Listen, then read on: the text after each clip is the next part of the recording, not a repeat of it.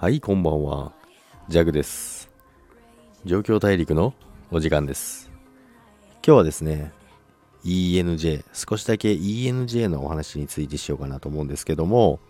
まあ、今年上場した、コインチェックに上場した ENJ という、こう、効果じゃないわ、通貨なんですけどもですね、これがですね、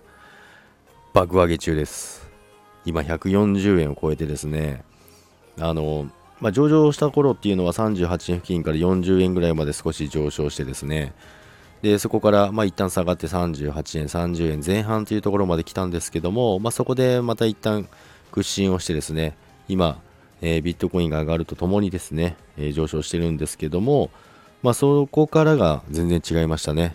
今や38円ぐらい、40円ぐらいだったものが、えー、144円ということですね。まあ、約3.5倍なんですけども、まあ、これはですね、あの ENJ っていうのはまゲーム関係の通貨にも特化してるんですけども、まあ、すいません、変な声出ましたね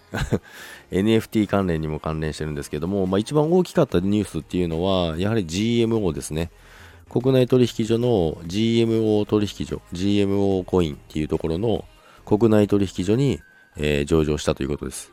で、こうなるとですね、国内の取引所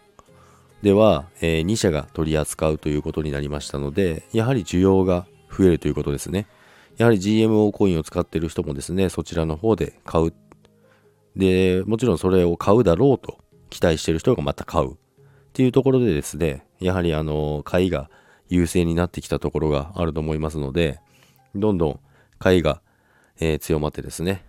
あっという間に1週間ぐらいですかね、1週間ちょいぐらいで、3.5倍になりましたね。